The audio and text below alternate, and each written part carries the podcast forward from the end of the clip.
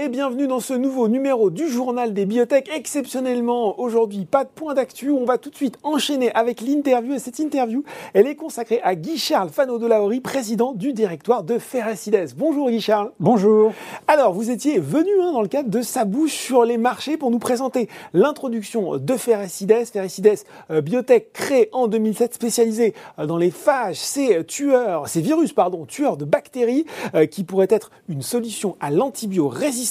Déjà, peut-être un mot tout simple, Guichard, sur le déroulement de cette introduction et vos euh, premiers mois de cotation boursière réussi, il faut le dire, sur Euronext bah Écoutez, euh, l'IPO s'est très bien déroulé, puisque nous avons eu à peu près quatre fois plus de demandes que ce que nous pouvions offrir.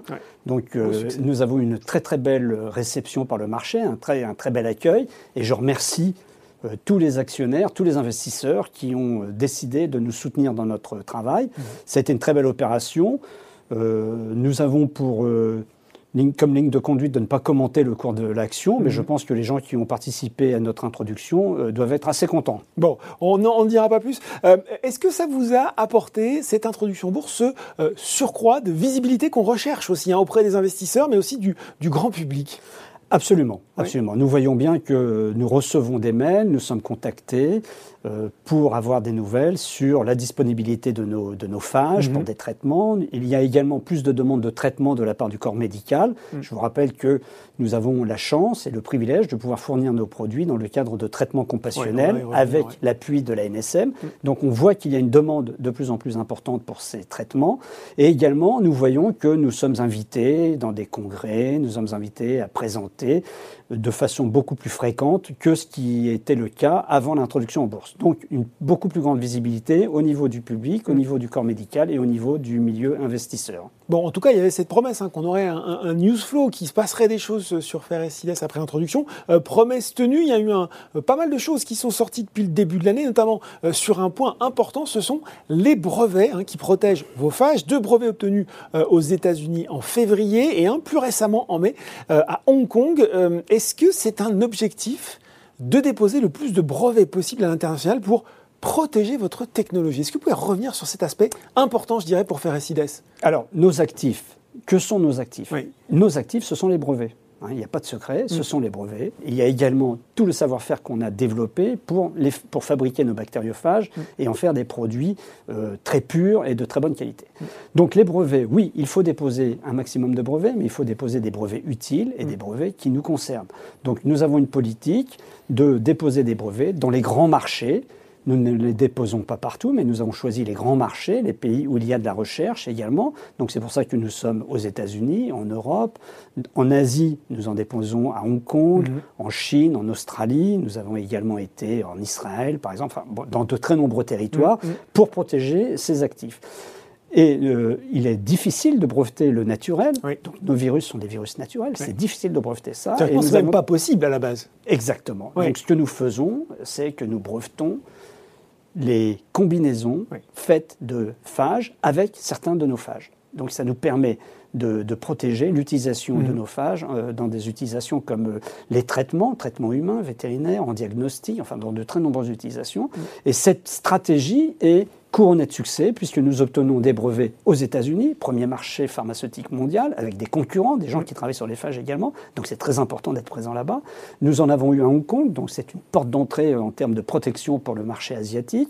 Nous en avons eu auparavant en Israël, en Europe. Enfin bon, notre stratégie de protection, euh, de, protection euh, intellectuelle est couronné de succès et nous continuons à travailler d'arrache-pied euh, pour augmenter la superficie et la couverture de nos brevets dans le monde. Donc on aura des annonces comme ça euh, euh, de temps en temps, voilà, au fil de l'eau. Merci beaucoup pour, pour annoncer de nouveaux, de nouveaux brevets. Exactement. Bon, alors à côté de ça, il y a les perspectives 2021 qui ont été confirmées à l'occasion de la présentation des comptes et notamment un rendez-vous euh, très attendu, j'imagine, par les investisseurs, la mise à disposition des phages dans le cadre des ATU, ces autorisations temporaires d'utilisation, au second semestre. Ça, vous l'avez euh, confirmé.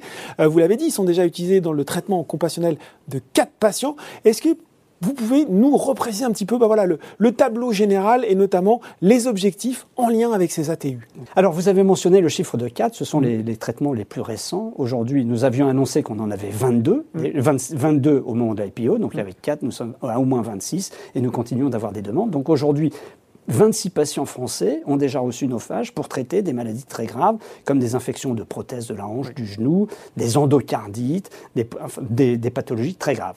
Donc, la NSM connaît bien nos produits, la NSM fait confiance à la qualité de nos produits et autorise leur utilisation.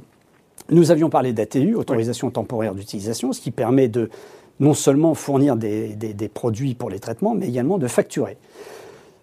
Le système vient d'être revu complètement euh, par les autorités françaises, donc la NSM, la HAS. Donc ça avance bien. Donc euh, tout le système a été remis à plat et le nouveau système est, en train d'être mis en place actuellement. Donc nous sommes euh, en train de finaliser nos, dossiers de mhm. demande d'ATU et tout est en marche selon le plan que nous avions prévu. Donc nous sommes très confiants sur le fait que nous, que nous aurons des ATU d'ici la fin de l'année, ce qui nous permettra d'ouvrir l'utilisation de nos produits à plus de patients, plus d'hôpitaux, et également, nous espérons pouvoir facturer et donc faire du chiffre d'affaires. Voilà, faire du chiffre d'affaires, peut-être un montant, peut-être c'est un peu trop tôt, peut-être pour en parler de ce Oui, c'est encore un peu tôt parce qu'il y a beaucoup d'inconnus. Il y a le nombre de traitements euh, que nous pourrons délivrer, qui seront demandés, et également le prix par traitement. Tout ça, ça fait donc. Ça, vous négociez encore ce prix, notamment, j'imagine, qui est un élément important aussi. Alors, ça fera partie de la négociation. Nous n'avons pas encore commencé cette négociation, mais il est sûr que nous en discuterons avec l'HS et avec les autorités de façon à trouver un prix qui euh, corresponde à ce que nous espérons et qui soit également dans les lignes budgétaires euh, des autorités. Donc voilà, en tout cas peut-être du chiffre d'affaires, enfin très certainement, reste à voir euh, combien, mais dès, dès, cette année. on voit aussi, hein, vous l'avez dit, que Ferresies est très actif avec de nombreuses publications, des études cliniques qui commencent. C'est une des clés pour vous, Guy Charles, pour évangéliser justement la communauté scientifique, notamment peut-être en, en, Europe ou aux États-Unis, peut-être moins familière avec les phages? Alors, si vous voulez. Il y a un combat à mener sur ce point, de ce point de vue-là? Absolument, absolument. Il y, a, les phages ont beau avoir été découverts il y a plus de 100 ans, ils sont très peu et très mal connus, donc il y a beaucoup de travail à faire. Alors, nous, nous avons la chance, c'est ce, qui, c'est ce qui nous différencie de beaucoup de boîtes de biotechnologie, c'est que, alors que nous en sommes au début du développement clinique de nos produits, nous avons déjà des patients traités. Et il faut savoir que ça, en termes d'évangélisation, pour reprendre votre terme, c'est ce qu'il y a de plus efficace. Parce que nous travaillons avec des équipes de très haut niveau qui publient, qui présentent ces cas, et à chaque fois qu'il y a une publication, nous voyons bien que beaucoup de gens les lisent, mm. que ces publications sont reprises comme référence par d'autres auteurs, donc ça apporte une grande ouverture aux phages et à Ferricides. Mm. Donc très récemment, nous avons eu une publication avec des phages administrées par nébulisation euh, dans un modèle animal mm. pour traiter des, des, pneumopathies. Et il faut savoir que très certainement, euh, nous voyons bien qu'avec la Covid, beaucoup de patients qui sont ventilés souffrent de pneumopathie. Euh, infectieuses dues à Pseudomonas aeruginosa ou d'autres germes. Mm. Et donc, nous pensons que grâce à cette publication, par exemple, nous, il pourrait y avoir des demandes de, traitement et ou d'ATU dans ces indications. D'accord. Très intéressant. Euh, bon, elle est récente cette introduction. Je ne vais pas tout de suite vous parler d'argent, mais si quand même, parce qu'on est sur Boursorama. Un petit point euh, trésorerie, un petit peu horizon financier, et en soulignant au passage d'ailleurs que vous avez obtenu euh, fin avril un financement de 2 millions d'euros de BBI France, ce qui fait toujours du bien. Bien sûr, bien sûr. Alors. Nous avons annoncé nos résultats annuels pour l'année dernière. Mhm. Donc, à la fin de l'année dernière, nous avions une trésorerie d'environ 1,6 million. Nous avons levé 8 millions mm. euh, en bourse au moment de l'introduction en bourse, ce qui fait à peu près 7 millions net. Et nous venons de recevoir un prêt, comme vous l'avez dit, de la PPI de 2 millions, avec euh, une période de franchise, entre guillemets, d'un an, et ensuite un remboursement pouvant aller sur une période de 5 ans. Donc aujourd'hui, vous voyez que nous sommes passés de 1,6 million au 31 décembre à une situation nettement supérieure, puisque nous avons ramassé, entre guillemets, 9 millions net entre-temps. Tout ceci, au moment de l'introduction, nous avions dit que euh, les fonds levés devaient nous permettre de produire les phages pour les ATU, de mm. lancer l'étude clinique et de bien avancer, et même avoir déjà un premier jeu de résultats avant la fin 2022, mm. et que cet argent euh, était justement permettait de financer ceci. Nous sommes toujours en ligne avec nos prévisions. Donc les horizons euh, dont nous parlons sont toujours des horizons de financement actuels euh, fin 2022. Et vous le disiez, donc sur votre feuille de route, la feuille de route sur les mois à venir, c'est un peu ce que vous venez d'évoquer avec nous, hein, c'est ça? Absolument, la feuille de route. Donc d'ici la fin de l'année, nous avons deux événements majeurs. Donc c'est l'obtention des ATU, et donc ensuite la délivrance de ces produits et éventuellement la facturation. Mm. Et la le deuxième grand événement, c'est le lancement d'une étude clinique de phase 1-2 avec nos phages anti-Staphylococcus aureus, anti-staphylocoque doré, mm. pour donner le nom vernaculaire, dans le traitement des infections sur prothèse, prothèse de la hanche ou prothèse du genou. Cette étude va être lancée avec une dizaine de centres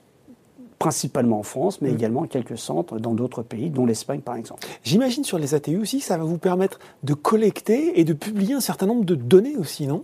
Bien sûr. Alors il faut savoir que le cadre des ATU, ce ne sont pas des études cliniques. Non. Donc ah, nous relevons, il faut le préciser. Voilà. Donc nous, nous allons euh, évidemment relever des tas de, des tas de paramètres, mhm. principalement, et ce sont, ce sont ceux qui seront le plus, auront le plus de validité scientifique au niveau de la tolérance. Mm. Donc nous allons vérifier et démontrer que les phages sont très bien tolérés. Nous allons évidemment également collecter des données sur les résultats ah cliniques, ou ce qu'on voit en clinique, ou ce qu'on voit également de façon microbiologique, sachant que lorsqu'on relève des cas comme ça et qu'on fait des collections de cas, mhm. ça n'a pas du tout la même valeur qu'une étude clinique. il faut être clair là-dessus. Donc on pourra dire, voilà, sur un certain nombre de cas, il est apparu que les phages ont permis ça.